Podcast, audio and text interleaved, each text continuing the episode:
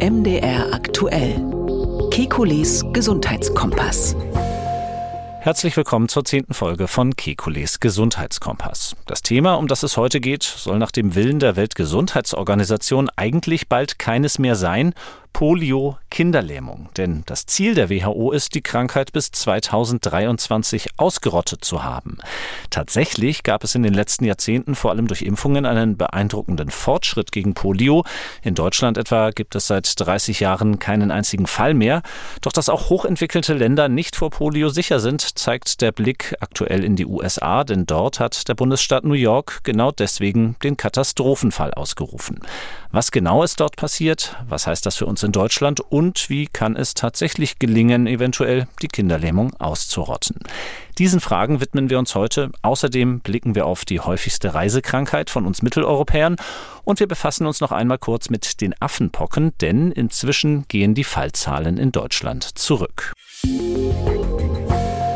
Ich bin Jan Kröger, Reporter und Moderator bei MDR Aktuell und zusammen mit Camillo Schumann präsentiere ich auch diesen Podcast. Alle 14 Tage, immer donnerstags, sprechen wir mit dem Arzt und Wissenschaftler Professor Alexander Kekulé über aktuelle Gesundheitspolitik, liefern Schwerpunkte zu relevanten Gesundheitsfragen und wir gehen auf Ihre Themenwünsche ein. Hallo, Herr Kekulé. Guten Tag, Herr Kröger. Sie haben Namen wie Montezumas Rache oder Fluch des Pharao, aber ganz einfach gesprochen geht es um Erkrankungen, die unter dem Begriff Reisediarrhoe zusammengefasst werden können. Nun ist gerade die Zeit, wo auch in Süddeutschland die letzten Bundesländer mit ihren Sommerferien enden und viele Leute sind deshalb wohl gerade auch aus dem Weg zurück aus dem Urlaub, sind vielleicht aber auch selber noch unterwegs in diesen Ländern und deswegen befassen wir uns heute eingangs mit diesem Thema Reisedurchfall. Herr Kekulé, die Namen Montezumas Rache und Fluch des Pharao, die deuten schon ein bisschen darauf hin, aber in welchen Ländern ist das Risiko denn besonders hoch? Ähm, quasi überall, wo entweder ungewöhnliche Erreger vorkommen das ist typischerweise in Südamerika, so Mittelamerika, Südostasien, Südasien, Afrika natürlich auch, ähm, aber auch in Gegenden, wo man nicht besonders viel auf Hygiene hält. Das sind sozusagen zwei verschiedene Paar Stiefel. Man kann sich Durchfall holen, weil es quasi unvermeidbar ist in den Regionen. Oder man kann sich Durchfall holen, weil das Hotel einfach nicht besonders gut arbeitet. Ab wann kann man sich denn sicher sein, dass man sich das tatsächlich auf der Reise geholt hat? Naja, meistens geht es, die Inkubationszeit, wie wir sagen, ist ja sehr kurz. Das heißt, man merkt es meistens unterwegs und das ist ja auch das Unangenehme daran. Der typische Beginn ist der dritte Tag, ähm, dritte Urlaubstag, wenn man halt angefangen hat, da im Hotel oder ähm, am Zielort was zu essen.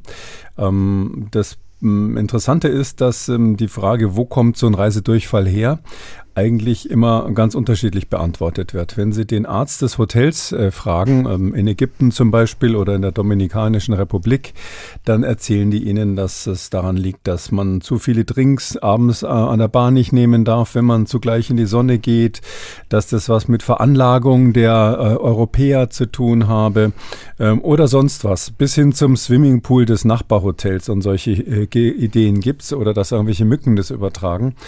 Ähm, die Wahrheit ist, dass meistens, wenn man im Hotel, gerade wenn man so all-inclusive ist, ähm, sich versorgen lässt, ähm, dann ist das meistens einfach ein Hygieneproblem in der Küche und die Gute und schlechte Nachricht zugleich heißt, ähm, fast alle äh, Durchfallerkrankungen im Urlaub, und das sind ja nicht wenige, ähm, in Ägypten zum Beispiel erkranken deutlich über die Hälfte der Urlauber statistisch gesehen, ähm, äh, fast alle sind wirklich vermeidbar, wären vermeidbar, wenn man die Hygieneregeln in der Küche konsequent einhalten würde. Ich hatte ja schon so Bezeichnungen wie Montezumas Rache oder Flucht des Pharao, da wären wir in Ägypten äh, fallen lassen. Was steckt da eigentlich wissenschaftlich dahinter? Ja, also Montezuma, das ähm, äh, ist ja bekanntlich ähm, ein Herrscher. Montezuma Zweite ist da gemeint ein Aztekenherrscher gewesen im 16. Jahrhundert. Ähm, da geht die Geschichte ja so, ähm, dass Hernando Cortés, der große spanische Seefahrer, ähm, dort die Azteken überfallen hat und gezwungen hat, ihr ganzes Gold herzugeben. Und der Aztekenherrscher Montezuma glaubte eben, das sei die Wiederkehr des schon lange angekündigten Gottes. Das kennt man ja auch auf vielen historischen Gemälden, ähm, wenn, da, wenn da quasi diese gottgleichen Spanier einreisen mit ihren ähm, glänzenden Helmen. Quetzalcoatl hieß der Gott damals. Mm, und ähm, da, da, da, hat denen das Gold gegeben. Ja, die, hat die richtig ins Land geführt, ähm, die ganzen Schätze übergeben. Und danach haben die Spanier quasi die Azteken mehr oder minder niedergemetzelt. Und als sie dann wieder weg waren, war das Volk natürlich nicht amüsiert und hat Montezuma dann wiederum hingerichtet. Ähm, öffentlich gibt es auch Gemälde, wo das dargestellt ist. Ähm, und äh, man sagt eben, dass Montezuma sich an den Europäern rächt auf diese Weise. Da ist es irgendwie, sage ich mal, noch plausibel, weil das ja so eine historische Schuld ist. Ja, und die, äh, der Fluch des Pharao, das ist meines Erachtens Erfindung der ägyptischen Reiseveranstalter. Veranstalter, ähm, um das irgendwie so ein bisschen lustig zu machen und eben davon abzulenken, dass äh, sie eben wirklich klipp und klar gesagt selber schuld sind. In England wird da auch sehr viel geklagt. Man kriegt das Geld wirklich wieder, wenn man ähm, Durchfall im Urlaub hatte. Das wissen die Briten. Die Deutschen nehmen das irgendwie so als Fluch hin. Wüsste jetzt auch nicht. Also der Pharao, der hat doch ähm, mit Touristen ist der nicht so mhm. zimperlich umgegangen, wenn man an den Exodus der Israeliten denkt. Also daher würde ich jetzt sagen, der hat keinen Grund, sich zu rächen. Interessant, das jedenfalls als touristische Bewegung damals aufzufassen. Moses ein Reiserückkehrer. Die mussten ja dann heim, die ja. mussten dann raus, ja. Mhm. Und äh, ich glaube, er ist selber mit zehn Plagen gestraft worden, bevor er sich dann mhm. entschlossen hat. Aber ich wüsste jetzt nicht, warum der jetzt noch hinterher fluchen sollte. Mhm. Und Montezumas Rache, wenn wir schon von historischer Schuld Schuld äh, sprechen, dann kommen wir Europäer mit Durchfall ja noch relativ gut davon. Um darzustellen, dass es eben nicht einfach, äh, so wie ich eben gesagt habe, ein bisschen Durchfall ist, können wir mal 10, 11 Jahre zurückschauen. Damals hatten wir EHEC in Europa. Was war damals nochmal genau los? Ja, EHEC war, ähm, jetzt wurde vermutet, dass das einge, einge importiert wurde aus dem Ausland. Man hat dann später rausgekriegt, das waren eigentlich äh, Samen, ähm, die importiert wurden aus Ägypten damals, ähm, die ähm, EHEC verbreitet haben. Das war nicht nur ein europäisches Problem, sondern hauptsächlich ein deutsches. Das war das Interessante. Es gab eben einen Ausbruch, äh, zuerst bemerkt in Norddeutschland, hauptsächlich in Hamburg, wo ähm, viele Menschen, meistens jüngere Frauen, unerklärliche, schwerste ähm, Nierenerkrankungen und eben Durchfallerkrankungen bekommen bekommen haben. Und ähm, nicht die Deutschen, sondern die europäische ähm, äh, Seuchenbehörde hat dann festgestellt, oder die europäische ähm, Lebensmittelbehörde hat dann festgestellt, ähm, dass das eben Samen waren von ähm, E. coli-Bakterien, ähm, die mit E. coli-Bakterien kontaminiert waren, ähm, aus, die aus Ägypten importiert worden waren. Ähm, das ist, kann man sich so vorstellen, also Escherichia coli, E. coli, wie wir sagen, ist ja so ein normaler Darmbewohner. Ähm, das sind sozusagen Good Guys, also liebe Bakterien, die uns helfen bei der Verdauung. Die brauchen wir, ohne die könnten wir gar nicht die Nahrungsmittel verdauen, die wir, die wir so verspeisen. Und die akquirieren aber manchmal ähm, Gene, die nehmen Gene von anderen Bakterien auf und äh, fangen dann plötzlich an, Gifte zu produzieren. Darmgifte, Toxine, wie wir sagen, oder auch an, alle möglichen anderen unangenehmen Eigenschaften zu entwickeln. Und diese, wenn man so sagen darf, genetisch veränderten E. coli, die haben dann alle möglichen Abkürzungen, die heißen zum Beispiel enterotoxische E. coli, ETEC oder so ähnlich. Und die können richtig Ausbrüche bei Kindern machen. Und das ist zum Beispiel in Nordafrika, in Ägypten gang und gäbe. Da hat, hat praktisch jedes Kind vor dem dritten Lebensjahr mehrere dieser Bakterien Bakterieninfektion hinter sich. Und wenn man dort lebt, wird man dann eben nach und nach immun. Nur wenn wir Europäer dahin kommen, die wir ja unter sehr sauberen Bedingungen aufwachsen, äh, dann ähm, können wir auf diese Weise, wenn sowas im Lebensmittel drinnen ist, uns durchaus ähm, damit eben einen schweren Durchfall holen.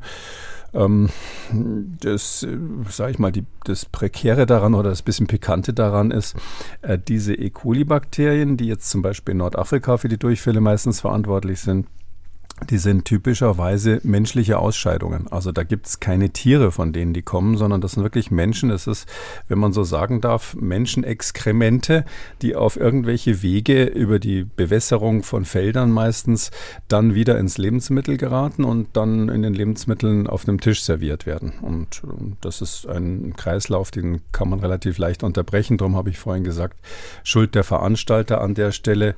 Und da ist man eben dann, je nachdem, manchmal ist man nur einen Tag lang lang krank, viele haben dann den ganzen Urlaub äh, über Durchfall oder es kommt und geht wieder. Hängt auch mit der Dosis zusammen. Wenn Sie sehr viele Bakterien aufnehmen auf einmal, dann sind Sie gleich sehr schlimm krank und kurze Inkubationszeit.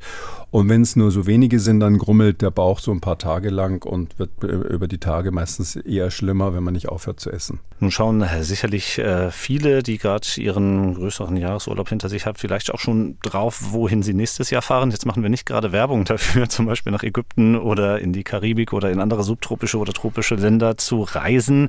Ähm, ist jetzt diese Reise Diarrhoe äh, ein Grund, sich davon abhalten zu lassen?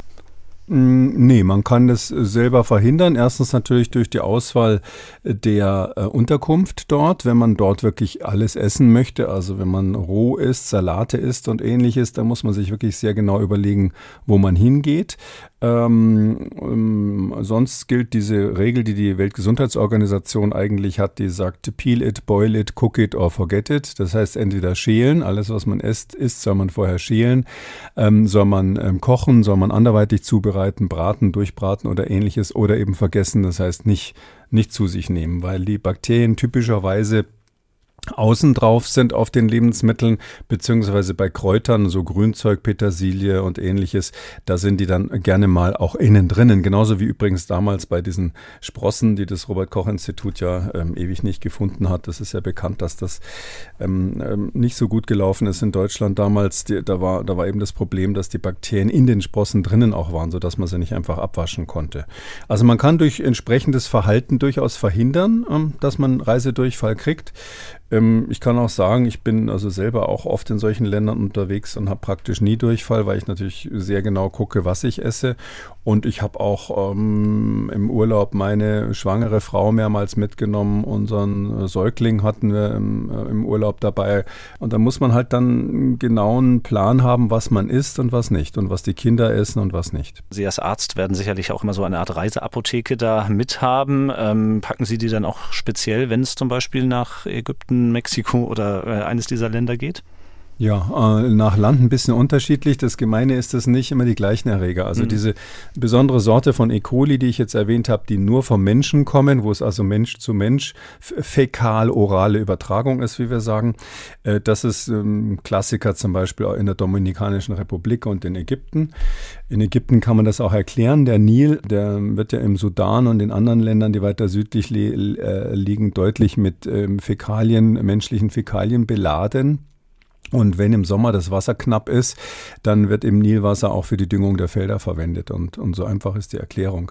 Und andere Länder aber, wenn, wenn ich jetzt an Mexiko zum Beispiel denke oder auch Südostasien, Thailand oder ähnliches, da sind das andere Erreger. Die Symptome sind auch ein bisschen anders, könnte man lang drüber reden, aber typisch ist, dass man früh auch Erbrechen hat.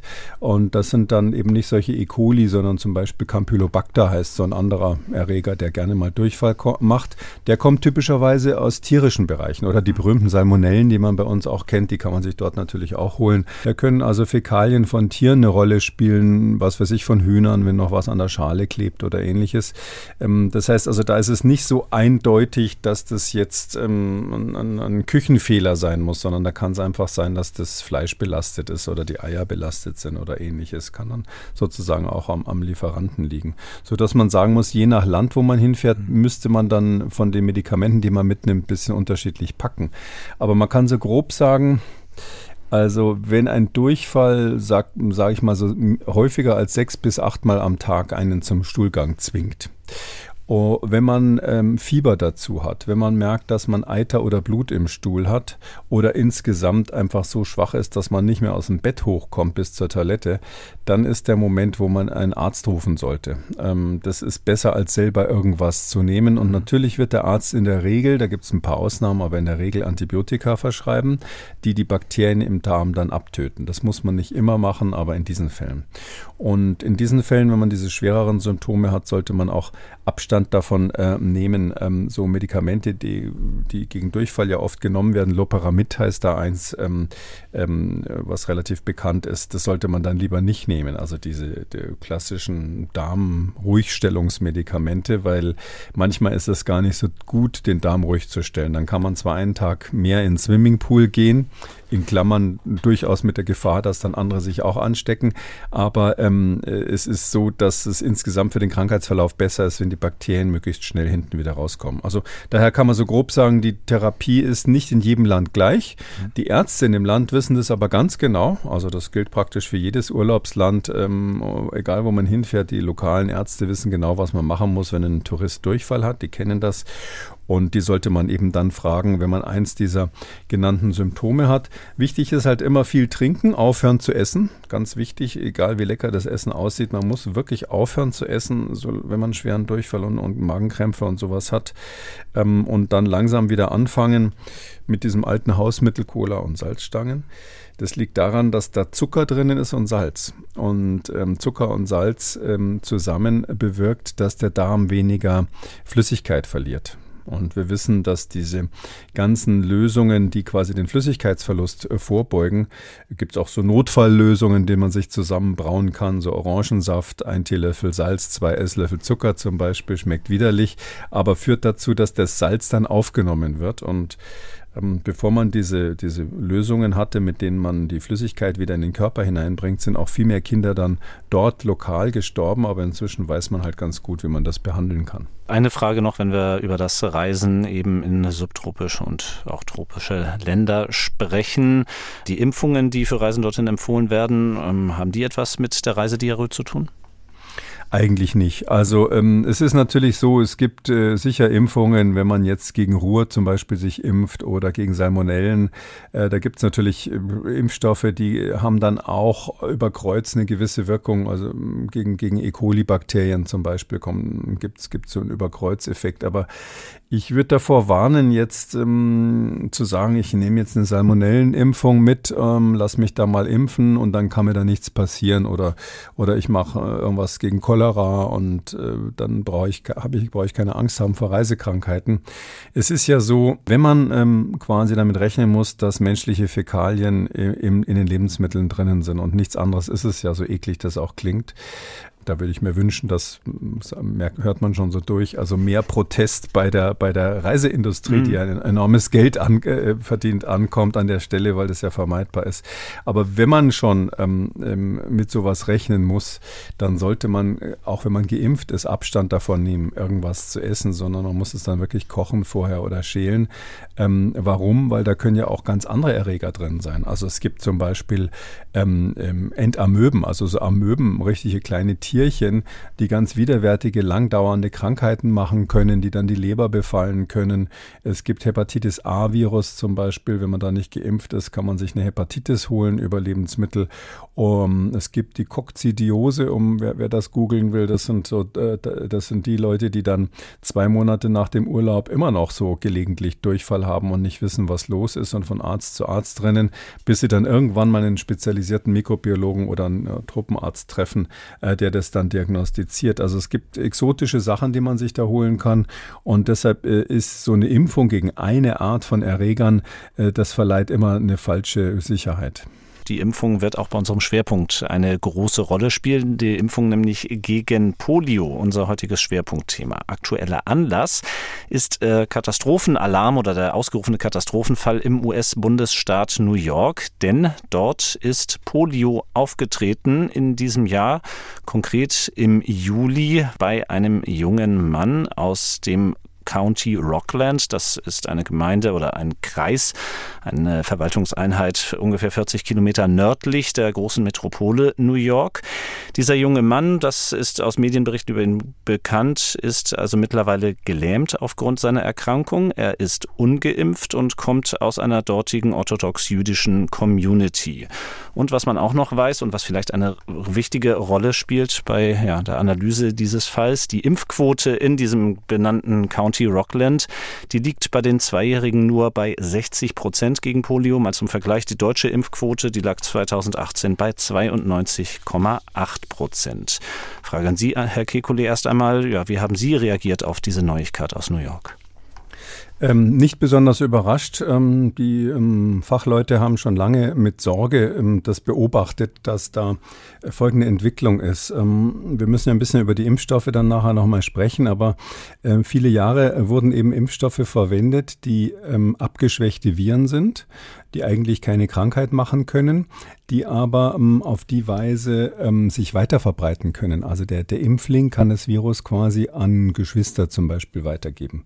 Darum hat man früher bei diesen Schluckimpfungen ja auch immer gesagt, wenn du da ähm, geimpft wirst, ähm, dann darf, dürfen deine Geschwister nicht krank sein, sonst wurde man erstmal zurückgestellt. Also die Älteren erinnern sich vielleicht daran. Und ähm, diese, diese Impfviren, die da also sich verbreitet haben durch die Impfung letztlich, ähm, da sehen wir, dass die ähm, auf der ganzen Welt eigentlich immer mal wieder im Abwasser ähm, erscheinen, weil das, ähm, das Poliovirus, das Virus für die Kinderlähmung, das vermehrt sich im Darm und ist deshalb in, in ganz großem Umfang dann in den Ausscheidungen drinnen und auch im Abwasser drinnen. Ähm, man hat jetzt schon länger beobachtet, dass es eben einen bestimmten Stamm eines ursprünglichen Impfvirus gibt, das ist der sogenannte Typ 2 hauptsächlich, ähm, der ähm, neigt dazu, äh, sich durch Mutation so zu verändern, ähm, dass ähm, er praktisch wieder virulent wird, wie wir sagen, also plötzlich wieder die Eigenschaft hat, krank zu machen.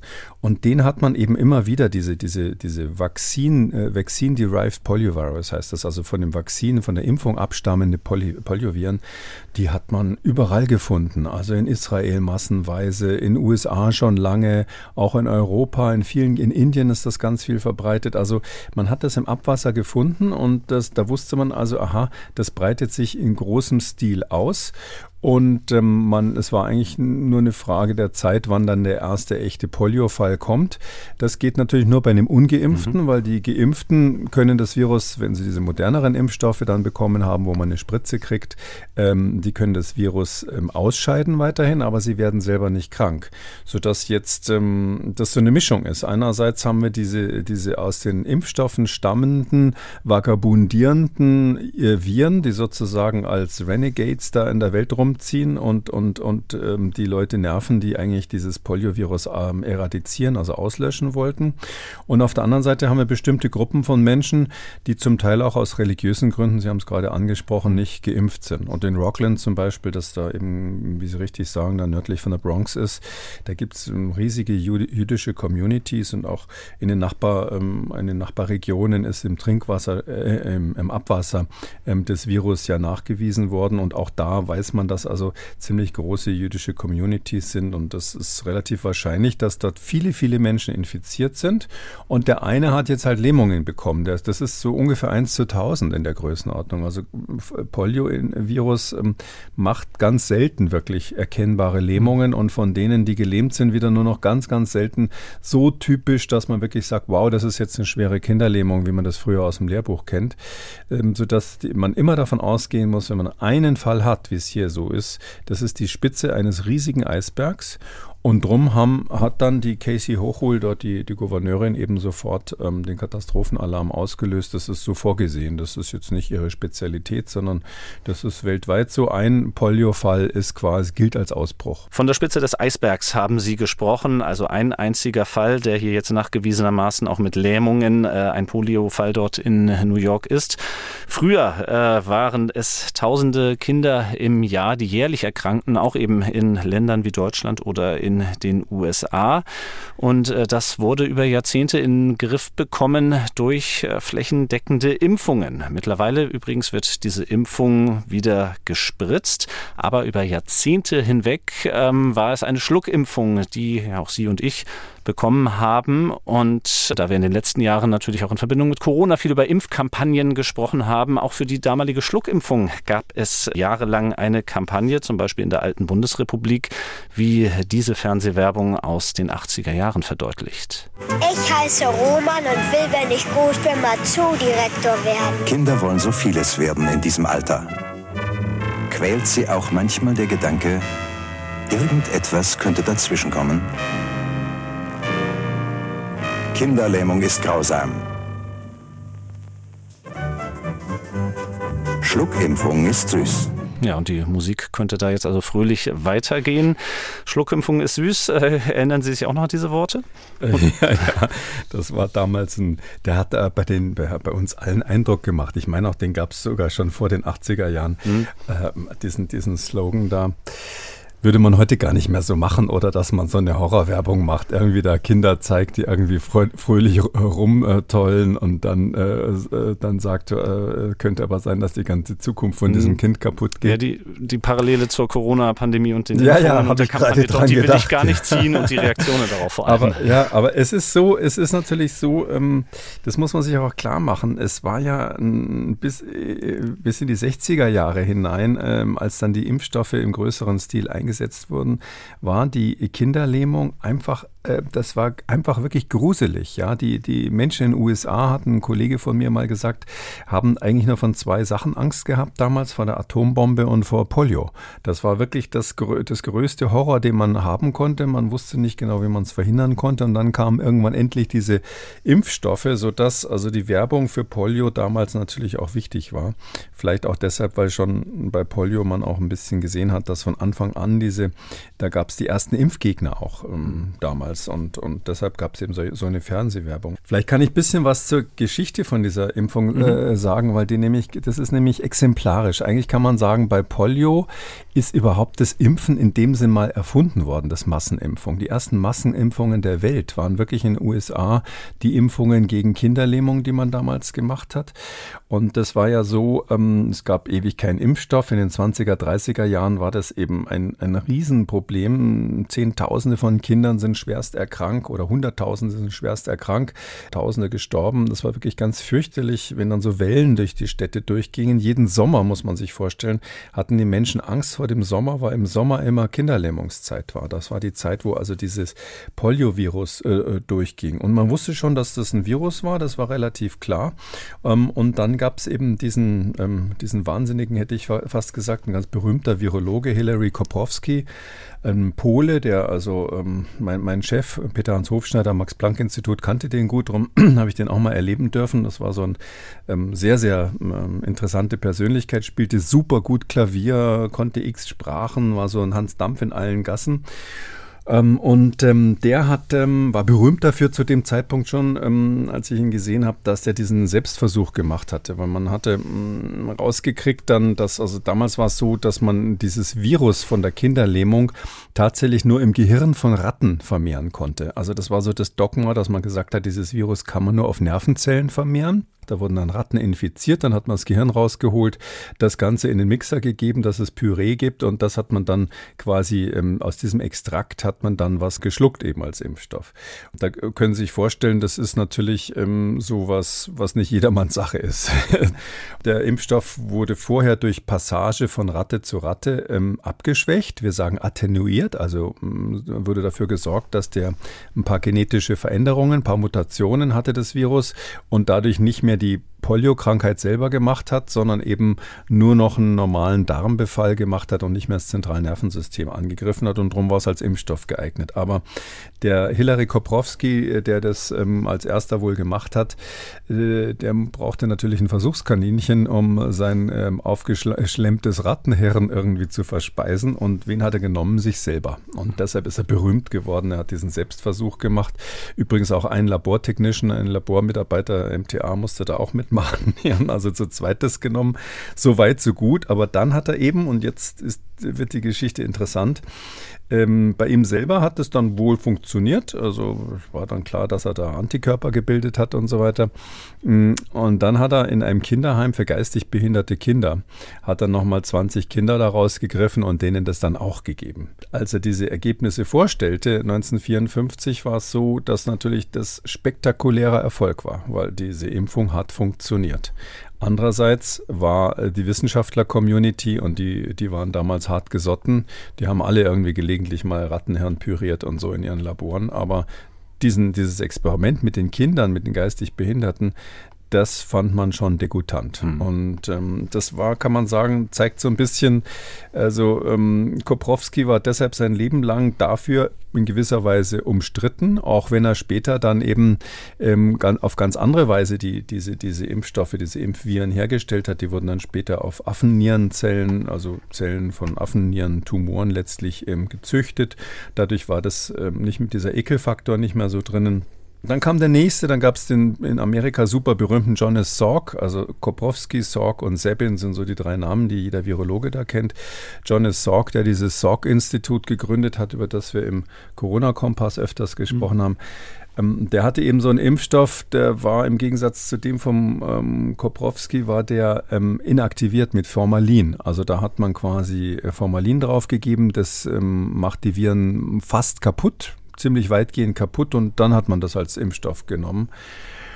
Das ist auch wieder schief gelaufen, weil da gab es einen berühmten Unfall, wo also dann eine kalifornische Firma, Kata hieß die, ähm, ähm, eine Charge produziert hat oder mehrere Chargen Impfstoff produziert hat, der nicht richtig inaktiviert war. Da war dieses Formalin zu kurz draufgegeben worden und dann haben sich über 200.000, äh, wurden von über 200.000 mit diesem Zeug geimpften Kindern, wurden über 40.000 dann krank, haben Polio mhm. bekommen, symptomatisch Polio gekriegt, zehn Tote gab es. Also riesen, riesen Desaster. Und das war das, die erste Massenimpfung überhaupt der Geschichte. Und die ist eben echt schief gegangen, ja. Mhm. Und deshalb ist immer so gewesen, dieser riesige medizinische Erfolg, dass man dieses Polio ausrotten konnte, war eben ge ge gepaart immer mit so Horrormeldungen da, wie mit dem Heim von den behinderten Kindern und diesem Cutter-Inzident, wo dann die geimpften Kinder alle äh, Polio gekriegt haben und so weiter, sodass von Anfang an eigentlich die Frage war, ähm, wie gefährlich ist das, können wir das unseren Kindern zumuten? Wie hatten dieses Problem in den Griff bekommen? Das war dann letzten Endes die Schluckimpfung? Ja, das ist ganz interessant, wie das gelaufen ist. Die Schluckimpfung, muss man sich vorstellen, ist ja ein Lebendimpfstoff. Das ist dann der, den Hillary Koprowski und später gab es, es so einen Wettbewerber, den er hatte, der hieß Albert Sabin. Der hat quasi das gleiche bisschen später gemacht und äh, der Sabin hat dann aber den Zuschlag bekommen. Und äh, aber wie auch immer, dieser Lebendimpfstoff war derjenige, der dann genommen wurde, wo man also Viren hat, drei verschiedene Sorten. Es gibt ähm, von diesem Poliovirus Typ 1, 2 und 3 und da braucht man alle drei Typen, weil die gegenseitig sich nicht immunisieren passieren. Und ähm, die drei Viren sind abgeschwächt worden durch ähm, hauptsächlich Rattenexperimente von Ratte zu Ratte passagiert. Und im Laufe der Zeit hat man dann die rausgesucht, die weniger aufs Gehirn gehen und eben nur im Darm sich brav vermehren, aber in dem Sinn keine neurologischen Veränderungen machen. Und diese mh, hm, absichtlich, wenn man so will, genetisch veränderten, wie wir sagen, abgeschwächten oder attenuierten Virusstämme, die hat man dann angezüchtet in der Zellkultur, nicht mehr mit dem Rattenhirn. Diese Sache hat man nicht mehr machen müssen. Gab es auch einen Nobelpreis dafür, für diese Methode, wie man das dann in der Zellkultur stattdessen züchten kann. Und ähm, dann war es so, dass man das, ähm, dieses Virus quasi, das echte abgeschwächte Virus, dann in dieser Flüssigkeit drinnen hatte. Die musste im Kühlschrank aufbewahrt werden. Und das war die orale Poliovakzine. Und die ist eben dann, weil es ein bisschen schlecht geschmeckt hat, das Zeug, ist das den Kindern eben auf einem Löffelchen Zucker oder auf einem Zuckerwürfel verabreicht worden. Interessanterweise ähm, ist diese, äh, das sind ja lebende Viren, die sind ja eigentlich gefährlicher als welche, die man tot gemacht hat mit mhm. Formalin. Aber durch diesen Cutter-Inzident in den USA, der irrsinnige Wellen äh, geschlagen hat, der übrigens auch der Grund ist, warum es bis heute in allen entwickelten Ländern äh, staatliche Programme gibt, die quasi bezahlen, wenn es Nebenwirkungen bei solchen empfohlenen Impfungen gibt. Also das ist in den USA seitdem eingeführt worden und in Deutschland gibt es es ja auch, wenn ein Kind jetzt Nebenwirkungen von der Impfung hat oder wenn bei einer bei so jetzt bei SARS-CoV-2 hatten wir das Thema ja im Prinzip, wenn jetzt also da Schäden auftreten, dann wird dafür gesorgt, dass also theoretisch zumindest der Staat da ähm, einspringen kann und es eine Versicherung gibt. Das hat man auch daraufhin gemacht. Mhm. Aber weil eben de, dieser Unfall ausgerechnet mit diesem Formalin inaktivierten, also eigentlich mit dem ungefährlicheren Impfstoff passiert ist, ist man, wenn man so will, auf den gefährlicheren Impfstoff gegangen, hat gesagt, nee, wir machen das jetzt mit diesem Schluckimpfungsimpfstoff. Der hat noch einen anderen Vorteil, dadurch, dass das ein echtes vermehrungsfähiges Virus ist, befällt es richtig die Darmschleimhaut und macht das, was wir eine Schleimhautimmunität nennen. Diejenigen, die im Corona-Kompass zugehört haben, kennen das Thema schon. Die Immunität auf der Schleimhaut bewirkt, das macht eben diese, Oral, diese orale Vakzine, die bewirkt, dass äh, man gar keine Infektion mehr kriegen kann. Also wir nennen das auch sterile Immunität. Das heißt also, das Virus kommt und schafft es überhaupt nicht, den äh, Menschen zu infizieren. Äh, wogegen, wenn man zum Beispiel in die Schulter äh, spritzt, dann kriegt man eine, einen Schutz vor schweren Verläufen. Bei Polio heißt das Schutz vor neurologischen Erkrankungen, vor neurologischen Symptomen. Ähm, aber man kriegt keinen Schutz vor Infektion. Das heißt, diejenigen, die nur in die Schulter gespritzt wurden, das ist jetzt das, was man seit neuerdings äh, wieder macht, weil man von dieser Lebendvakzine wieder weggekommen gekommen ist, ähm, diejenigen, die können das Virus eben im Prinzip weitergeben. Eigentlich ja ein sehr wegweisender Schritt. Wir kommen auch gleich nochmal dazu, wie deutlich da die Fallzahlen äh, gesunken sind durch diese Impfung weltweit. Äh, wenn man jetzt mal schaut, was so besondere Auszeichnungen sind in der Medizin. Medizin-Nobelpreis, gab es den dafür? Nein, eben nicht. Das war das Interessante. Ähm, Virologen wissen auch, dass das eine Lücke ist quasi im Nobelpreisthema. Die sind auch alle drei schon tot, also Salk, Sabin und Koprowski im Leben nicht mehr. Hilary Koprowski übrigens, vielleicht noch eine letzte Geschichte dazu, weil der, äh, mein, mein, früherer Chef, der kannte den eben gut und der erzählte immer, Koprowski ähm, hat, ist der Mann, der gesagt hat, es steht nirgendwo geschrieben, dass man als Biochemiker arm sterben muss. Natürlich ein kleiner Spaß bei ihm gewesen, aber der hat tatsächlich immer in der Industrie gearbeitet, die anderen waren häufig ähm, äh, an der Universität, der war bei Lederle, einer riesen amerikanischen Firma, dann bei Vista und hat dann auch äh, im etwas höheren Alter eine Firma gegründet, die Centocor heißt. Centocor ist heute die Firma, die jetzt Janssen heißt. Und als Janssen kennt es jeder. Es gehört zu Johnson Johnson, ist also eine, ein riesen Milliardenkonzern und den hat also der Koprowski mitgegründet. Also er ist tatsächlich eine interessante Person, aber den Nobelpreis hat er nie gekriegt. Warum nicht? Offiziell ist die, ist die Sache die. Also ähm, ich hatte vorhin erwähnt, ähm, dieses Anzüchten des Virus in der Zellkultur statt, den, statt dem Rattenhirn. Das war natürlich eine kleine technische Revolution. Das galt nicht nur für dieses Poliovirus, aber bei Polio hat man immer die, vorher ging es einfach so um, dass man gesagt hat, das kann man nur in Nervenzellen vermehren. Und Nervenzellen waren nicht in der Zellkultur anzüchtbar damals. Und da gab es eben, ähm, wenn, man, wenn man so will, ein Labor. John Enders war, das war ein ganz berühmter Wissenschaftler.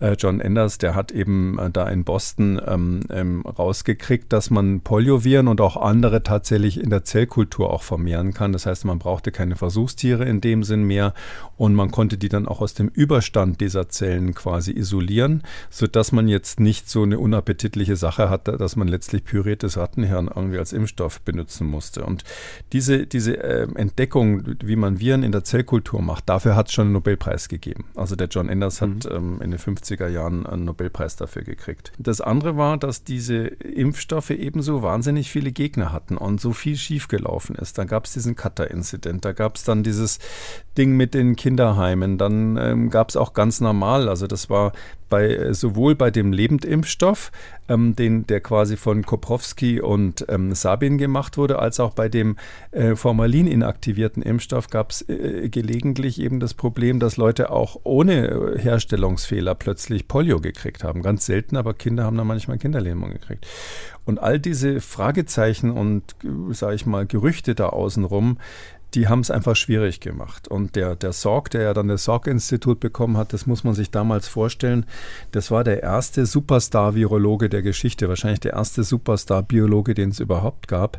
Äh, damals in Amerika kannte keine Sau irgendeinen Wissenschaftler beim Namen, außer es war vielleicht ein Atomphysiker, mhm. aber die Biologen kannte man nicht. Und der Sorg, der war einfach, Jonas Sorg, der war super, super berühmt. Ja, also die Gerüchte gehen um, dass der in jedem Hotel sofort in die Suite abgegradet wurde, weil der weil der so toll war. Also so ein bisschen wie Christian Drosten heute in Deutschland und ähm, vielleicht noch ein bisschen mehr als das. Und deshalb hatte der viele Feinde. Also der Jonas Salk, den, den mochten eben viele nicht, weil der eben so prominent war und die New York Times über ihn berichtet hat und so. Das spielte sicherlich auch eine Rolle. Und dann diese ganz, ganzen Fragezeichen, die an diesen Nebenwirkungen dranhängen so dass es einerseits eben, weil man gesagt hat, naja, das, das Prinzip ist ja vorher von anderen ähm, schon mal gefunden worden mit dieser Anzucht in der Zellkultur. Und dafür gab es auch schon einen Nobelpreis. Die Regel heißt in Stockholm, dass niemals äh, der Nobelpreis quasi für die, hm. für die gleiche Sache zweimal vergeben wird. Und das andere war eben, ähm, dass man, ähm, dass man die, diese drei ähm, Kandidaten hier, ähm, dass da Fragezeichen dran waren, sage ich mal, wegen, wegen äh, aus praktischen Gründen. Und so kam es eben dann, dass der, der John Enders, der ein sehr charismatischer Typ war, es tatsächlich als einer der wenigen, vielleicht als einziger durchgesetzt hat in der Nobelpreisgeschichte, dass er den Nobelpreis zusammen mit zwei seiner Schüler bekommen hat. Also zwei seiner Doktoranden haben da quasi als Nummer zwei und Nummer drei den Preis gekriegt, was damals auch natürlich ein Nasenrümpfen ähm, verursacht hat, weil normalerweise kriegt einer das äh, und die, das ganze Team natürlich nicht.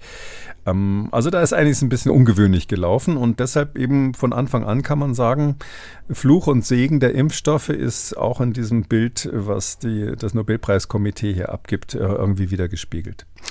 Schauen wir auf die Situation heute. Sie haben von Fluch und Segen gesprochen. Ein Segen lässt sich auf jeden Fall in einer Zahl ablesen. 1988 haben wir weltweit noch 350.000 Polio-Fälle gehabt. Und äh, wenn wir auf das laufende Jahr schauen, 2022, sind es noch genau 240, die gezählt worden sind. Aber das Ziel der internationalen Gemeinschaft ist eben die Krankheit auszurotten. Und das ist bei Polio nach wie vor nicht gelungen. Nun müssen wir natürlich auf die Gegenden schauen, wo äh, Polio noch deutlich häufiger vorkommt als zum Beispiel in den USA oder auch äh, in Israel, wo ebenfalls in diesem Jahr ein Fall diagnostiziert wurde.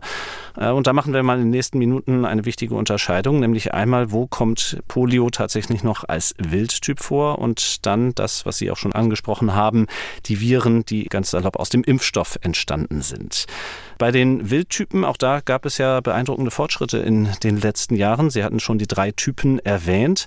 Zwei dieser drei Typen wurden im letzten Jahrzehnt tatsächlich ausgerottet oder für ausgerottet erklärt. Typ 1 vom Poliovirus allerdings, den gibt es noch und zwar in Afghanistan und Pakistan und von dort wird er auch immer mal wieder, in diesem Jahr zum Beispiel nach Malawi und Mosambik, also nach Afrika transportiert. Schauen wir mal auf diese verbliebenen Regionen. Afrika Afghanistan und Pakistan. Ja, was ist dort der Hintergrund? Ja, das ist ähm, hauptsächlich ein politisches Problem. Also ähm, da, wo der Wildtyp noch zirkuliert, also das wilde Polio, was, was die Minderheit der Fälle ist. Die meisten Fälle sind ja heutzutage der vagabundierende Impfstoff. Ähm, aber da, wo der Wildtyp wirklich noch zirkuliert oder noch gelegentlich auftritt, dann sind es immer politische Gründe, die die, die die Impfprogramme gehindert haben. Also bei den Taliban ist es ja ganz offiziell so, dass die Impfprogramme verboten waren, schon, schon ähm, bevor Osama bin Laden gefasst wurde ähm, in Afghanistan auf jeden Fall und ähm, auch in Pakistan an der Grenze zu, ähm, zu Afghanistan, also Waziristan ist es dann dieses Grenzgebiet, dieses berüchtigte, wo im Grunde genommen auch die ähm, Taliban das Sagen haben. Da, da haben sie keine Chance, von Haus zu Haus zu gehen und irgendwie zu sagen, wir machen jetzt hier Schluckimpfung oder irgendwas anderes mit der Spritze schon gleich gar nicht, ähm, weil die Angst davor haben, dass sie da absichtlich vergiftet werden sollen, dass da irgendwelche westlichen Geheimagenten kommen kommen und ihre Kinder klonen, mit äh, Mikrochips versehen oder sonst was wollen.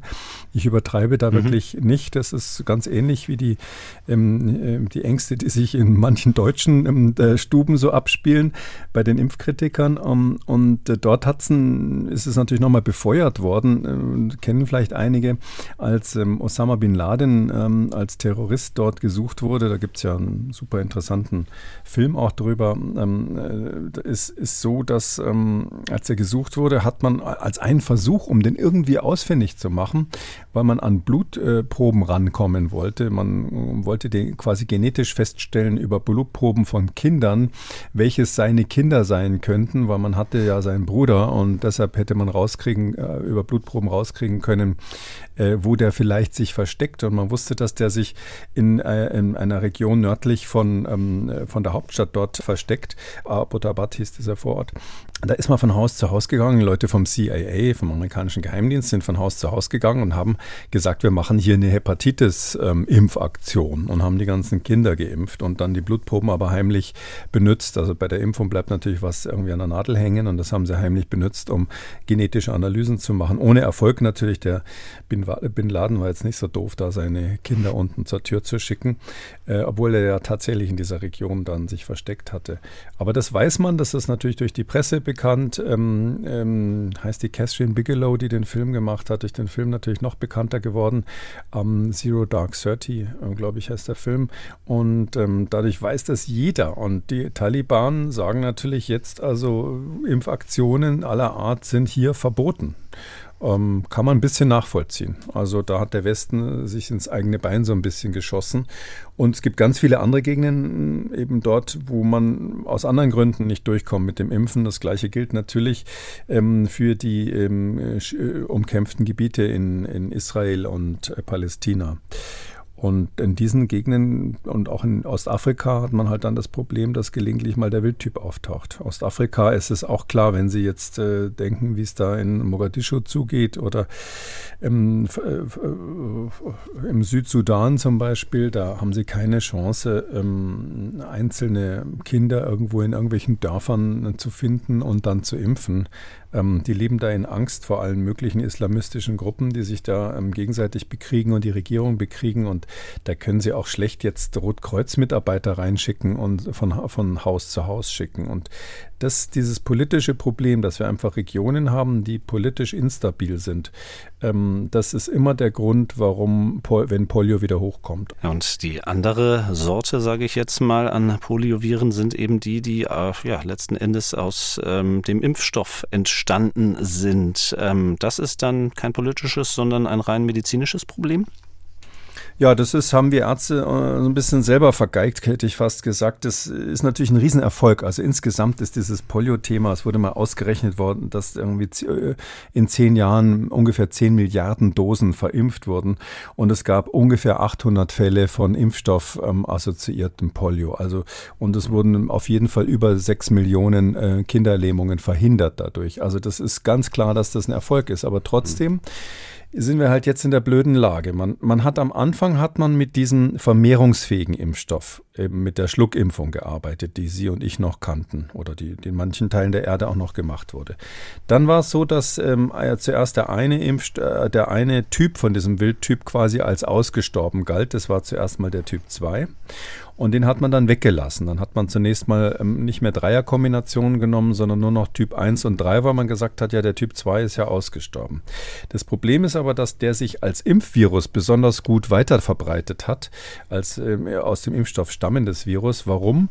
Weil die sind ja alle mutiert auf die eine oder andere Weise, damit sie das Nervensystem nicht befallen können. Und ausgerechnet dieser Typ 2, den man als erstes dann weggelassen hat, äh, der äh, hat nur zwei Mutationen. Die anderen haben irgendwie der eine 57 Mutationen und der andere 10, aber der hat eben nur zwei. Und diese zwei Mutationen können sich eben relativ leicht wieder zurückstellen und dann hat man wieder ein neurotropes Virus, wie wir sagen, also ein Virus, was auch das Nervensystem befallen kann, also dann Kinderlähmung machen kann, obwohl es ja eigentlich ein Impfvirus ist. Und ähm, gegen das hat man aber dann, hatte man aufgehört, blöderweise zu impfen, weil das ja als ausgestorben, als mhm. ausgerottet galt, also das natürliche Virus. Ähm, und dann der nächste Schritt ist, dass man insgesamt gesagt hat, diese äh, im Prinzip infektiösen Im Impfstoffe, ähm, ähm die sind eigentlich gar nicht so gut. Wir sollten übergehen auf inaktivierte Impfstoffe wieder, wie der Jonas mhm. Salk das damals hatte, die Formalin inaktiviert sind. Und die werden zusätzlich dann gespritzt seit neuerdings, weil die ja. dann eben das, das, was jetzt die jungen Kinder kriegen, was in vielen weiterentwickelten Ländern auch so ist. Und diese gespritzten Impfstoffe, das ist eben so ähnlich wie bei, bei Corona, die machen eben keine sterile Immunität. Das heißt, man kriegt keine Herdenimmunität her. Das heißt, es wird so sein, dass die Leute weiterhin angesteckt werden können, obwohl sie selber nicht Polio bekommen. Und dann merkt man das nicht. Sie scheiden dann manchmal monatelang diese Impfviren aus.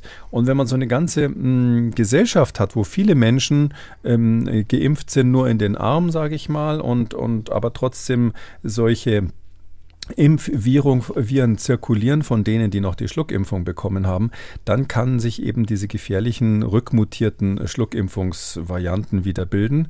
Und das ist das, was wir jetzt sehen. Zum Beispiel in Israel, die haben seit Jahrzehnten mit dieser Impfung in den Arm gearbeitet, also mit der intramuskulär gespritzten Impfung. Ähm, die haben deshalb praktisch kein Polio mehr in Israel, weil jeder geimpft ist. Aber sie haben eine hohe Dunkelziffer von zirkulierenden, mutierten Impfviren Tieren, die sind im, im, im Abwasser immer nachzuweisen, weil eben äh, diese, äh, diese, diese Menschen, diese ganze Generation, die jetzt da mit den intramuskulär gespritzten äh, Impfstoffen quasi immunisiert wurde, weil die das eben weitergeben können. Sodass wir Ärzte im Grunde genommen, wenn man so war, sagen will, ähm, uns selber in so eine ähm, äh, Zwickmühle-Situation gebracht haben. Ähm, wir müssen jetzt irgendwie diesen, diesen Geist, den wir da aus der Flasche geholt haben mit den mutierten Impfviren, den müssen wir irgendwie wieder zurück zurückbringen, aber weil wir zugleich umsteigen von dem oralen Impfstoff, der ähm, die Schleimhautimmunität macht, auf die intramuskulär geimpften, ähm, die nur das Individuum selbst schützen, das da ge gespritzt wurde. Dadurch ähm, haben wir jetzt ganze Generationen, die munter diese Impfviren von anno dazu mal weitergeben können. Damit sind wir schon dabei, die Lage in den Industrieländern uns näher anzuschauen. Wie gesagt, der Ausbruch in den USA ist der Grund, weshalb wir uns deswegen heute mit Polio befassen. Aber wir wollen auch auf die Lage in Deutschland schauen, vielleicht mal mit einem kleinen Vergleich. Ich hatte schon eingangs diese Zahl genannt. Im betroffenen County Rockland, da in New York, gibt es eine Impfquote von 60 Prozent bei den Zweijährigen gegen Polio. In Deutschland wiederum liegt die Impfquote bei 92,8 Prozent. Und trotzdem lese ich in manchen Berichten, das sei immer noch nicht genug. Warum denn nicht? Ähm, man kann jetzt nicht sagen, dass das äh, über 90 Prozent Quote nicht ausreichen würden. Äh, die Weltgesundheitsorganisation sagt, ähm, dass man ähm, über 90 Prozent Geimpfte bräuchte um zu verhindern, dass es kleine Epidemien äh, mit, dem, äh, mit diesen Impfstämmen gibt. Also es wird in Deutschland keinen echten Polioausbruch mit irgendeinem Wildtyp wieder geben, aber diese Impfstämme sind halt das Problem für die Ungeimpften, nur für die. Ungeimpften. Und diese Impfstämme können sich dann nicht mehr vermehren, wenn man über 90 Prozent hat. Dann hat man ähm, so eine Art Herdenimmunität, dass die sich nicht längere Zeit äh, zirkulieren können. Die ähm, Statistiker haben ausgerechnet, wenn das ein Jahr lang irgendwo zirkuliert, dann ist die Wahrscheinlichkeit sehr, sehr hoch, dass sich solche Rückmutationen Mutationen speziell beim Typ 2 eben bilden. Da muss es aber eben ein Jahr lang über, über sechs Monate auf jeden Fall zirkulieren und dann steigt eben dieses Risiko und da kann man eben ausrechnen, 90 Prozent reicht. Vor allem muss man, wie ich es gerade versucht habe zu erklären, ja eben unterscheiden. Heutzutage werden in Deutschland die Kinder, so ist die Empfehlung natürlich des, ähm, der, der Ständigen Impfkommission und die ist auch richtig, werden schon im ersten Lebensjahr, ähm, werden die ja geimpft äh, mit durch eine Injektion, also durch den äh, injizierbaren Totimpf Impfstoff sozusagen, werden die gegen Polio geimpft und dann gibt es nochmal eine Auffrischung, ich meine so mit 14 Jahren ungefähr, 12, 14 Jahren. Und man muss eben diesen, diesen injizierbaren Impfstoff, den muss man dreimal geben, im Gegensatz zu dem früheren Schluckimpfstoff, der vermehrungsfähig war, den hat man einmal gegeben und das hat dann fast das ganze Leben gereicht. Ähm, aber die sind eben, und das ist äh, eben wichtig, wenn man über Impfquote spricht, die, die, diese Leute äh, sind eben, wenn sie dann diesen gespritzten Impfstoff bekommen haben, die sind eben alle miteinander in der Lage, diese, äh, diese Viren, die Impfviren und übrigens auch die Wildtypviren, wenn sie noch da wären, weiterzugeben. Also die, äh, da ist ein Denkfehler drin, wenn man sagt, wir brauchen die und die Quote, um ähm, Herdenimmunität herzustellen, wenn man von diesen wenn man von diesen ähm, intramuskulär Injizierten äh, spricht, weil eben da ähm, die Leute, die immun sind, die keine äh, neurologische Symptomatik bekommen, die kein äh, Polio bekommen, die können eben trotzdem das Virus ausbrüten, sodass man, egal mit äh, wie hohe, hoher Quote, eben da nichts machen kann, sondern die Überlegungen sind jetzt anders. Man überlegt jetzt tatsächlich, ob man äh, nicht selektiv wieder Schluckimpfung machen soll mit weiterentwickelten, ähm, in, ähm, attenuierten, also abgeschwächten, aber vermehrungsfähigen Viren, die eben speziell diesen Typ 2 quasi abdecken, der, der in dem Impf, ähm, äh, der quasi sich als äh, Produkt der Impfung ähm, ausgebreitet hat und das aber nicht weltweit, sondern in Regionen, wo es eben solche Ausbrüche gibt, ob man das quasi damit eindämmen kann. Oder man überlegt, ob man ähm, neue Impfstoffe entwickelt, die die Schleimhaut im Darm so reizen können, dass sie, obwohl es Totimpfstoffe sind, also keine vermehrungsfähigen Viren, trotzdem in der Lage sind, eine sterile Immunität gegen Polio herzustellen. Und da auch speziell eben ist das Problem dieser Typ 2, der sich aus dem Impfstoffvirus, aus dem Impfvirus weiterentwickelt hat. Also da kommt es wirklich, äh, sag ich mal, auf technische Neuerungen an und neue Impfstrategien und nicht, äh, das Problem ist nicht, dass sich in Deutschland zu wenig äh, Eltern entscheiden würden, ihre Kinder ähm, jetzt gegen Polio impfen zu lassen. Das ist so Routine, dass ich sagen würde, ähm, äh, der Individualschutz ist völlig ausreichend bei uns. Nun hatten wir in Deutschland den letzten heimischen Fall 1990 registriert und 1992 noch den letzten äh, eingeschleppten Fall, also wirklich seit 30 Jahren keine Polio mehr. Besteht trotzdem die Gefahr, dass das wieder zumindest eingeschleppt wird nach Deutschland? Na, wir haben äh, immer, also was in den USA jetzt da im Staat New York der Fall ist, das kann bei uns natürlich regional auch irgendwo sein. Ähm, deshalb ist es ganz wichtig, auch bei uns eine Abwasserüberwachung zu machen. Ähm, ich habe ja für die Abwasserüberwachung im Zusammenhang mit SARS-CoV-2 ganz massiv plädiert. Meines Wissens wird es in vielen Ländern der Welt inzwischen gemacht, in Deutschland noch nicht. Ähm, und ich glaube, das wäre ein weiterer Grund, sich das nochmal an der Stelle ganz genau anzuschauen, dass man systematisch guckt, ob in Deutschland auch irgendwelche Polioviren im Abwasser sind. Das bedeutet dann, dass wir eben Fälle haben von Menschen, die absolut symptomfrei sind, weil sie höchstwahrscheinlich geimpft sind, das ist der klassische Fall, aber die das Virus weitergeben. Und wenn man, wenn man so eine Situation hat, muss man eben frühzeitig eingreifen. Nicht, dass man in einzelnen Populationen, und das ist durchaus möglich, dass man jetzt, sage ich mal, so eine Gemeinde hat von Leuten, die sich als, aus welchen Gründen auch immer nicht impfen lassen wollen. Wenn man da so eine Gemeinde hat und, und sich vorstellt, dass von denen jetzt plötzlich ganz viele von so einem Impfvirus ähm, infiziert infiziert werden. Dann hat man eben bei einer Quote von, ich sag mal, 1 zu 1000 oder so, hat man dann, wenn, sobald dann 1000 infiziert sind, ist dann die Wahrscheinlichkeit 1, also 100 Prozent, dass dann einer tatsächlich Polio kriegt. Das ist dann die Spitze des Eisbergs. Und dann steht man plötzlich da, eben, wie eben jetzt äh, die Amerikaner völlig schockiert und sagt, wie konnte das denn passieren? Aus ähm, immunologischer Sicht oder aus virologischer Sicht war das eben nicht so super überraschend. Man kann da durchaus was machen, zumindest indem man jetzt ganz massiv ähm, guckt, ähm, wo breitet sich im Abwasser dieses, dieses ähm, Impfvirus aus. Und das gilt natürlich auch für Deutschland.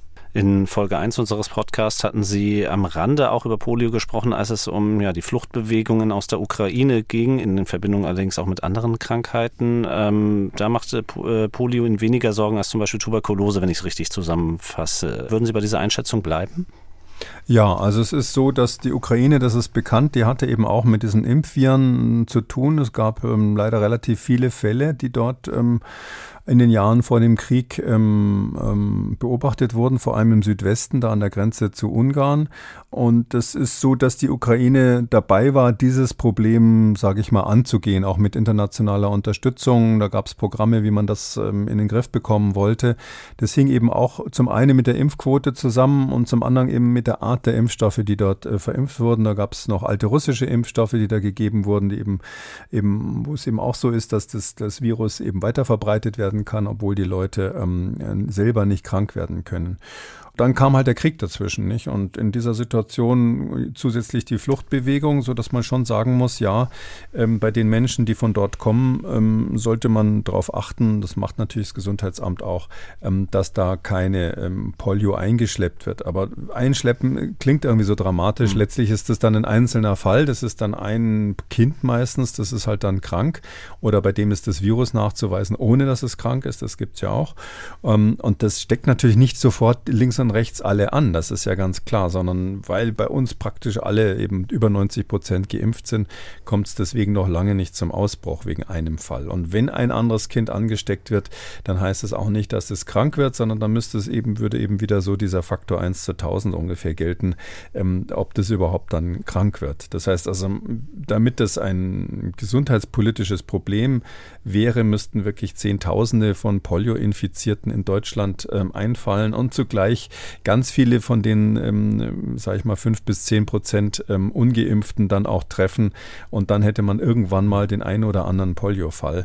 Ähm, das halte ich jetzt für kein ernstes Problem, aber auch im Sinne des Schutzes der Menschen, die da zu uns rüberkommen, die wollen ja auch wissen, ob sie gesund sind oder krank sind, ist es sinnvoll, dass die bei der Einreise ähm, medizinisch untersucht werden. Und genau das bietet man ja an. Mhm. Und die Gesundheitsämter kennen das Problem natürlich genauso, wie es Einzelne gibt, die Tuberkulose haben. Und auch das Problem kennt man und ist natürlich das viel größere Problem. Das haben Sie eingangs gesagt. Soweit die Situation in Deutschland. Schauen wir zum Abschluss noch einmal auf die Situation weltweit. Ich hatte es schon erwähnt, die Weltgesundheitsorganisation hat sich zum Ziel gesetzt, bis 2023 die Polio als zweite Krankheit nach den Pocken insgesamt auszurotten ja, ist jetzt noch ein Jahr hin und angesichts der Zahlen, dass es eben doch immer wieder Fälle gibt weltweit, ähm, ist das Ziel mittlerweile illusorisch?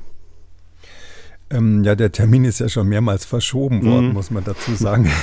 Die Zeitungen berichten immer nur das aktuelle Datum, weil, weil auch Gesundheitspolitiker bei der WHO ungern daran erinnern, dass sie das Datum schon ein paar Mal geschoben haben. Mhm. Das ist ausgeschlossen. Also man wird ähm, Polio nicht eradiziert haben. Offiziell sind ja die Wildtypfälle äh, wirklich auf ganz wenige Regionen begrenzt, eben jetzt Ostafrika, ähm, Pakistan, Afghanistan, aber das sind nur die offiziellen Zahlen. Das, das ist ganz klar. Man, man muss davon ausgehen, ähm, dass es da in den Nachbarländern ähm, selbstverständlich noch, noch ähm, Fälle gibt, dass dort weitere, aus, weitere ähm, wenn, wenn Sie jetzt an Ostafrika denken, dass da ganz viel übersehen wird. Ja, das weiß die WHO auch. Die ist jetzt dabei, dort ganz intensiv nochmal nachzusuchen. Und wir müssen davon ausgehen, dass also allein schon das natürliche ähm, das natürliche ähm, Polio noch Jahre zirkulieren wird in so einzelnen Clustern, in so einzelnen Regionen. Und dann eben kommt hinzu dieses selbstgemachte Problem, ähm, was eben der Doppelwopper ist. Einerseits das noch zirkulierende oder massiv zirkulierende ähm, veränderte Virus aus der Schluckimpfung, aus dieser, dieser Lebendimpfstoff und zugleich eben dieser Übergang auf den ähm, injizierten In Impfstoff, ähm, der eben nicht vor der Weitergabe des Virus schützt. Und dadurch äh, ist dann noch die To-Do-Liste lang und mhm. bis also dann am Schluss auch noch das von dem Impfstoff stammende Virus ausgerottet ist, da würde ich sagen, das dauert sicher noch fünf, fünf bis zehn Jahre und man wird in diesem Zeitraum auch ein paar technische Neuerungen, das heißt andere Impfstoffe brauchen, um das in den Griff zu bekommen. Mhm. Und welche Rolle spielt es, dass eben diese ähm, injizierte Impfung ja eigentlich äh, auch wiederum ein Luxusartikel ist, sprich ähm, bei den breit angelegten Kampagnen in ähm, Schwellen- und Entwicklungsländern, da setzt man ja weiterhin auf die Schluckimpfung. Ja, das ist, das ist so. Ähm, die Schluckimpfung hat viele Vorteile. Darum hat man sie auch, äh, einer der Gründe, warum man es damals genommen hat, das war nicht nur der Cutter-Inzident damals. Ein Vorteil ist eben, äh, wenn Sie ein Kind äh, aus einer Familie äh, da so ein Zuckerl geben, dann äh, verbreitet sich das Virus dann typischerweise bei schlechten hygienischen Verhältnissen in der ganzen Familie. Dann sind die Geschwister gleich mitgeimpft und das ist ja gewünscht in solchen Situationen. Ähm, das Zweite ist, Sie müssen es nur einmal geben und nicht mehrmals. Die Kinder ähm, zu erreichen, dann noch nochmal das gleiche Kind und irgendeine Liste zu haben, wer wurde schon geimpft und wer nicht, das ist dort einfach wahnsinnig schwierig, sodass man froh ist um jeden Impfstoff, den man abgegeben hat. Übrigens in Afrika fällt mir gerade ein, wird das nicht mit dem Zucker verabreicht. Das ist auch so was typisch. Schluckimpfung ist süß, ja. Also bei, in Afrika äh, halten die Ärzte quasi dem Kind gewaltsam den Mund auf und lassen da ein paar Tropfen von dieser Lösung reinlaufen, egal wie die schmeckt. Ähm, und äh, das ist so, äh, dass das äh, ist, ist viel einfacher zur Hand haben. Und die Injektion hat viele Nachteile. Das eine ist, ähm, sie, der, der, sie müssen den, brauchen natürlich dann die Nadeln. Das kann im Prinzip nur von Ärzten dann verabreicht werden und nicht von normalen äh, Medical Field Workers. Und es ist so, ähm, dass ähm, der viel, viel teurer ist, der, der injizierte Impfstoff. Es gibt sogar jetzt ähm, eine Studie der WHO, die ganz interessant ist. Die haben mal ausprobiert, wie ist das eigentlich, wenn man den Impfstoff verdünnt, also diesen injizierbaren Impfstoff verdünnt und aus einer Spritze einfach zehn Kinder impft, was passiert denn dann? Also spart man enorm Geld zum einen und zum anderen ist ganz interessant, wenn man das normal intramuskulär gibt, das ist ein Nachteil, dann ist die Dosis zu gering, aber man hat rausgekriegt, wenn man das direkt unter die Haut spritzt, also subkutan, wie wir sagen, so ähnlich wie der Pockenimpfstoff früher verabreicht wurde, dann kann man das tatsächlich verdünnen. Also dann kann man so aus einer Spritze fünf oder zehn machen, weil unter der Haut Immunzellen sitzen, die besonders empfindlich sind die wehren ja auch quasi ähm, unseren Körper ab in dem Moment, wo wir uns verletzen. Das sind ja die Zellen, die direkt unter der Haut sitzen. Und ähm, äh, wenn man da reinspritzt, dann kann man also Impfstoff sparen, subkutan. Und ähm, das wird jetzt auch probiert, ob man vielleicht dadurch ähm, aus einer Spritze zehn machen kann und mindestens genauso gute Impferfolge hat. Aber es ist auch eine Geldfrage, klar. Und der Nachteil eben, wie gesagt, wenn beides parallel gemacht wird oder in verschiedenen Ländern oder in verschiedenen Aktionen parallel, dann haben sie immer diese, diese gefährliche Mischung, dass sie Menschen haben, die eben das weitergeben können, weil sie nur mit der intramuskulären Impfung, gespritzten Impfung quasi immunisiert wurden und zugleich zirkulierende Impfviren von den Leuten, die die Schluckimpfung bekommen haben. Und das ist eigentlich so grob gesagt die Situation, die wir jetzt weltweit haben. Ihre Prognose oder Ihre Mutmaßung war ja, fünf bis zehn Jahre würde es dauern, bis man äh, die Polio vielleicht tatsächlich dann ausgerottet hat. Äh, was muss denn dafür zusammenpassen? Wie kann das gelingen? Also ich glaube, am Ende des Tages wird es gelingen, um, um was Positives zum Schluss zu sagen. Ähm, das Poliovirus hat, tut uns einfach den Gefallen, dass es nur diese drei, wie wir sagen, Serotypen gibt. Das ist eben anders als das Coronavirus, was sich da ständig, also SARS-CoV-2, was sich da ständig verändert und die Virologen und die Immunologen nervt, ähm, die sonstige Bevölkerung natürlich auch. Und bei Polio ist es halt so, so ähnlich wie wir das früher mal bei den Pocken hatten. Bei Pocken gab es nur einen einzigen Serotyp, wie wir sagen. Das heißt, wer einmal irgendeine Sorte von irgendein Pockenvirus abgekriegt hat, war eben mehr oder minder lebenslänglich immun dagegen. Und hier ist es so, wer mit diesen drei verschiedenen Poliotypen quasi Kontakt hatte und im Moment zirkulierte als Wildtyp nur noch einer davon, ähm, der ist einfach dann mehr oder minder lebenslänglich immun. Der kriegt einfach kein Polio mehr. Und deshalb glaube ich, das ist ein lösbares Problem. Das Virus ist auch, da will ich jetzt nicht so drauf eingehen, relativ simpel. Das Poliovirus, Kinderlähmungsvirus ist relativ simpel. Und ähm, es liegt also dann sozusagen nur daran, dass die Mediziner ähm, die optimierten Impfstoffe entwickeln müssen und dass die Hilfsorganisationen eben in der Lage sein müssen, äh, diese Impfung dann auch zum Menschen hinzubringen. Und ich glaube, auf der ganzen Welt haben die Menschen einfach irgendwie schon, ja, es gibt ja viele Konflikte und, und ethnische und kulturelle Auseinandersetzungen und meistens geht es auch ums Geld. Aber ein Ding haben doch irgendwie alle Menschen gemeinsam, dass sie sich Sorgen um die eigenen Kinder machen. Und deshalb glaube ich, ist die, die Möglichkeit, die Leute zu überzeugen, dass man durch eine Impfung so ein Problem für die Kinder wirklich ein für alle Mal aus der Welt schaffen könnte, das ist etwas, was Erfolgschancen hat. Und darum glaube ich tatsächlich, dass das ausgerottet wird. Das dauert nur noch ein paar Jahre. Das war unser Schwerpunkt in der heutigen Sendung, Folge 10 von Kekules Gesundheitskompass. Kommen wir abschließend noch auf ein Thema zu sprechen, das uns schon ja, viele Folgen des Podcasts begleitet hat, aus aktuellen Gründen natürlich, nämlich der Affenpockenausbruch, nicht nur in Deutschland, sondern äh, in vielen Ländern in diesem Jahr. Ähm, über die Wochen, in denen wir nun Pause gemacht haben im Sommer, hat uns auch eine Mail erreicht von Erik Linder. Der schreibt zum Thema Affenpocken. Bislang scheint es mir, als ob das Thema als ein exklusives Problem einer speziellen Gruppe, Männer, die mit Männern Sex haben, behandelt wird. Entspricht das soweit der Wahrheit? Wie eng muss der Körperkontakt denn konkret sein? Und dann kommt er zu seiner Frage. Ich selbst betreibe Jiu-Jitsu, einen Kampfsport, bei dem der Körperkontakt nicht viel enger sein könnte. Ähnlich wie beim Ringen kommt es oft zu kleineren Hautverletzungen und dadurch gibt es hier ohnehin schon ein gewisses Grundrauschen an Hautkrankheiten, die sich schnell verbreiten, wenn die hygienischen Zustände nicht optimal sind. Sehen Sie hier ein konkretes Risiko für diese Sportbereiche und sollten sich Sportler dann auch vorsichtshalber gegen Pocken impfen lassen? Ähm, Risiko ja, äh, Impfen nein. Also es ist so, dass man meines Erachtens mit Aufklärung ähm, bei diesen Affenpocken, um die es hier geht, ähm, fa quasi fast alles erreichen kann. Ähm, sicherlich gibt es bestimmte Gruppen, die jetzt ähm, einfach nicht anders können, als mit ganz vielen anderen Menschen engsten Kontakt haben. Ich denke an, an Sexarbeiter und ähnliches. Äh, die müssen sie dann impfen. Aber sonst ist es so, wenn man das Krankheitsbild kennt, äh, wenn man weiß, wie es übertragen wird äh, und wenn vor allem derjenige, der infiziert ist oder krank ist, ähm, bei den Affenpocken ist es ja so, dass man im Prinzip ansteckend wird, wenn diese Bläschen auftreten. Wenn der eben dann sagt, okay, ich könnte das jetzt haben, ich muss jetzt Kontakte meiden, dann ist, ist es auch bekämpfbar. Und ähm, deshalb glaube ich, muss man jetzt nicht zu der Keule greifen, da alle möglichen Sportclubs durchzuimpfen oder ähnliches. Es ist ja auch so, dass im Moment die Zahlen zurückgehen bei mhm. den Affenpocken in Deutschland und weltweit. Und das liegt an der Aufklärung. Das war auch ein Grund, warum wir in diesem Podcast ganz früh ähm, zum einen darauf hingewiesen haben, zum anderen auch ähm, sehr explizit gesagt haben, welche Gruppen das sind, auch wenn man immer die, in der Gefahr läuft, da stigmatisiert zu werden. Etwas später hat der Bundesgesundheitsminister das ja auch geäußert und gesagt, das sind ganz klar Männer, die mit Männern Sex haben, die im Moment diejenigen sind, die ähm, ein, äh, da wo da eine Häufung auftritt. Ähm, und das hat dann natürlich zu einer Verhaltensänderung geführt und deshalb ist, ist es ja auch jetzt alles auf dem Rückweg. Ähm, und deshalb ist, glaube ich, das Wichtigste, dass man sagt, ja, beim Kampfsport kann sich sowas übertragen. Ähm, und deshalb muss man bei allen Kontakt, engen Kontaktsportarten, wo also theoretisch die Dinge, die aus diesem Bläschen kommen, auch indirekt über die Hände oder über Kleidung auf jemand anders übertragen werden können und dort dann irgendwie am, am, am liebsten auf die Schleimhäute oder auf Verletzungen. Da können sich die Affenpocken weiter verbreiten.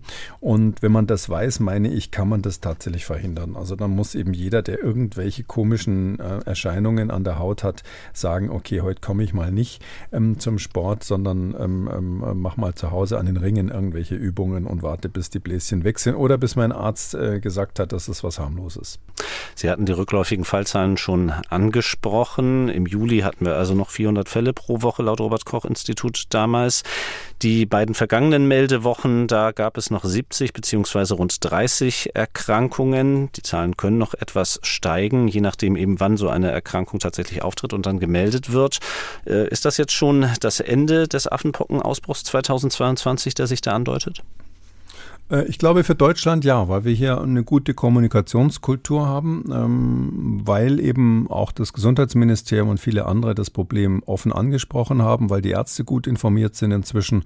Es hätte vielleicht ein bisschen schneller alles gehen können, aber äh, jetzt in der Bilanz ist das wirklich ganz gut gelaufen. Wir haben ja auch eine hohe, sag ich mal, Aufmerksamkeit solchen Dingen gegenüber jetzt durch Corona bekommen. Ähm, und ich glaube, dass wir in Deutschland hauptsächlich durch Verhaltensänderung der ähm, Risikogruppen sind wir in der Lage, Lage, dass wir das jetzt in den Griff bekommen. Ähm, weltweit gesehen ist es natürlich so, muss man sagen, es gibt immer wieder ähm, Zusammenkünfte, wo ähm, viele Menschen zusammen sind, die sich ähm, unbeacht, äh, unbedacht oder unvernünftig verhalten die also nicht wissen, dass man die Affenpocken ähm, durch enge Kontakte weitergeben kann, die nicht wissen, wie die Krankheit aussieht und die auf die Weise eben andere anstecken. Aber ich glaube, für Deutschland haben wir eine gute Chance, das äh, Problem auszumerzen. Weltweit bin ich nicht so optimistisch und naja, jetzt kommt erstmal das Oktoberfest in München, nicht? Das ist ja auch was, wo Menschen mit Menschen ähm, Kontakt haben und ähm, auch da würde ich mir wünschen, dass, dass man nicht nur über SARS-CoV-2 aufklärt, sondern ähm, durchaus auch sagt, dass ähm, bei, bei engsten Kontakt durchaus auch im Bierzelt sowas mal übertragen werden kann. Ähm, und ähm, wenn man da, sage ich mal, solche, solche Superspreading-Ereignisse vermeidet, das war ja auch bei den Affenpocken offensichtlich das Problem, dass es äh, die eine oder andere Party gab, wo es wo sich das äh, Virus eben danach weltweit verbreiten konnte. Wenn man so Superspreading-Events vermeidet, äh, nicht indem man sie absagt, sondern indem man die Menschen gut informiert, mhm. ähm, dann äh, glaube ich, ist das ein Problem, was in den Griff zu bekommen ist. Und letztlich ist es eine Hausaufgabe für die reichen Länder. Ähm, ich hatte schon ein paar Mal gesagt, die Affenpocken sind in Zentralafrika und Westafrika seit vielen Jahren ein bekanntes Problem. Und bis jetzt hat denen keiner geholfen, das so richtig zu, zu eliminieren. Und die, die Hoffnung wäre natürlich, dass dass, man sozusagen das demnächst mal an der Quelle ähm, ausmerzt, weil wenn es dort ähm, keine großen Herde mehr gibt, dann wird es auch in anderen Ländern nicht mehr so häufig auftauchen. Damit sind wir am Ende der zehnten Folge von Kekules Gesundheitskompass. Die nächste Folge ist dann in zwei Wochen wieder zu hören. Am kommenden Donnerstag sprechen wir aber miteinander wieder in Kekules Corona-Kompass. Für heute vielen Dank, Herr Kekule, und bis nächste Woche. Tschüss. Gerne, bis dann, Herr Kröger. Tschüss. Und wenn auch Sie eine Frage oder ein Thema haben, über das Sie mehr erfahren möchten, dann schreiben Sie uns eine Mail an gesundheitskompass.mdraktuell.de. Der Podcast Kekules Gesundheitskompass, den finden Sie unter Audio und Radio auf mdr.de, in der ARD Audiothek, bei YouTube, Apple Podcasts und überall sonst, wo es Podcasts gibt. MDR aktuell. Kekules Gesundheitskompass.